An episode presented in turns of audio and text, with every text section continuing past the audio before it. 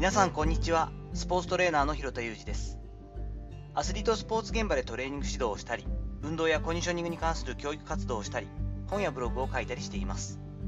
本日はスポーツをやめる決断に思うことというお話をしていこうと思っています。大幅に大幅に配信時間が遅れてしまい8時近くなって今この音声を撮っています、まあ、毎日やると決めていますのでとにかくちょっと入れたいなと思って今持ってることをちょっとそのまま出してみようかなと思っていますが本日は私が所属している清水建設高等ブルーシャークスの公式戦第10節ということでトヨタ自動食器名古屋シャトルズというところとの試合になりました。とても強い、このディビジョンではですね、一番強いチームであったので、残念ながら敗退をしてしまったんですが、公式戦としてはホームゲーム、最後の試合ということがありまして、朝からですね、本当に朝7時15分にスタッフたちは集合だったのかな、選手とか、あのノンメンバーは7時15分集合で、なんだかんだ、えーと、最後に、クラブハウスの方に私は、えーと、片付けをする班になったので、結局それをして家帰ってきたらもう6時半から7時になっていて、ほとんど12時間、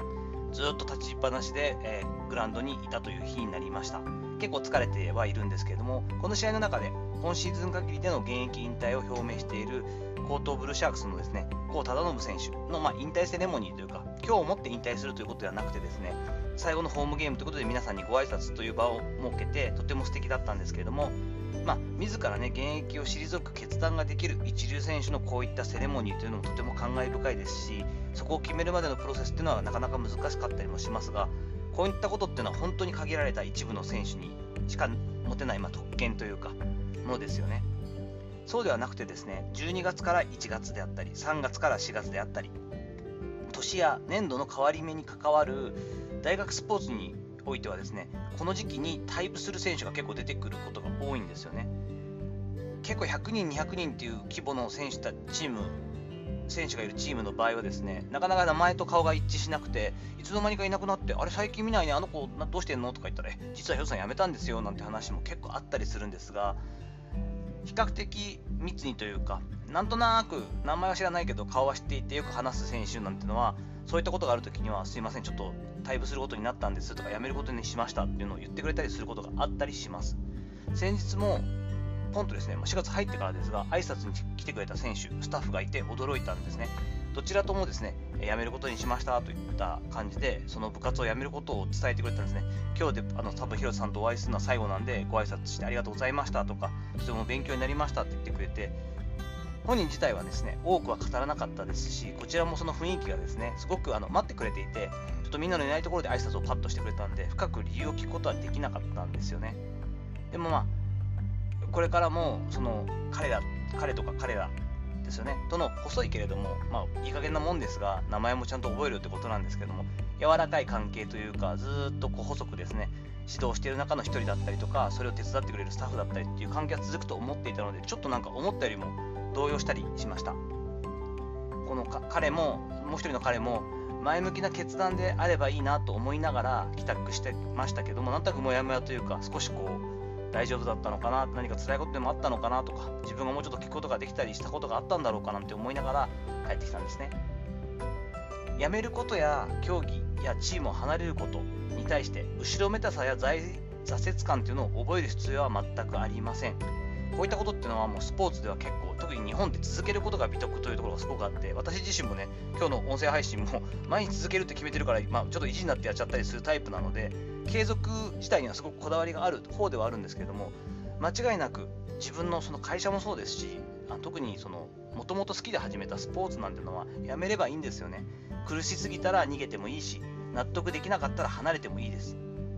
これ綺麗に整理整頓されたねよしこうこうこうで自分はこういう思いだからやめようなんていうふうにそういう気持ちを持っていなくてももちろんいいですこんなねあの何かちょっと苦しみだったり傷ついたりした時にもう無理だと思ってやめる時にそんな綺麗なね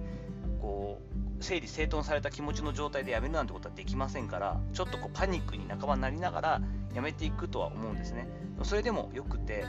それ以上続けることができないとか、自分はちょっと壊れてしまう、無理だなと思って楽しめない、これはちょっとダメなんだと思ったら、速やかに逃げた方がいいっていうのは必ず言います。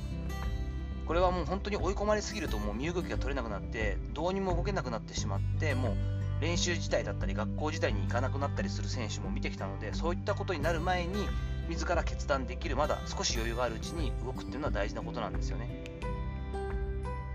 ただこういった決断をした時に振り返ってみて胸の痛みや傷だけが残るのではなくて何かしら収穫があったりその後の人生に生かせるエッセンスを得てくれたらいいなというふうなのことは常々思ったりしています。やはり当時の環境やそのスポーツを嫌いになるということだけにはならないといいなというのがスポーツ現場にずっと携わってきた私の本心なんですよね。そして私を含めて指導者であったりその辞めていく選手のチームメイトっていうのはそういった気持ちだけはですねやっぱこう自分合う合わないとかね性格もあるしその指導方針もあるしあるとは思うんですけれどもそういったことじゃなくて自分のやり方だったり言動だったり態度だったりとかである他の選手たちがそのスポーツを嫌いになってしまって離れてしまったりとか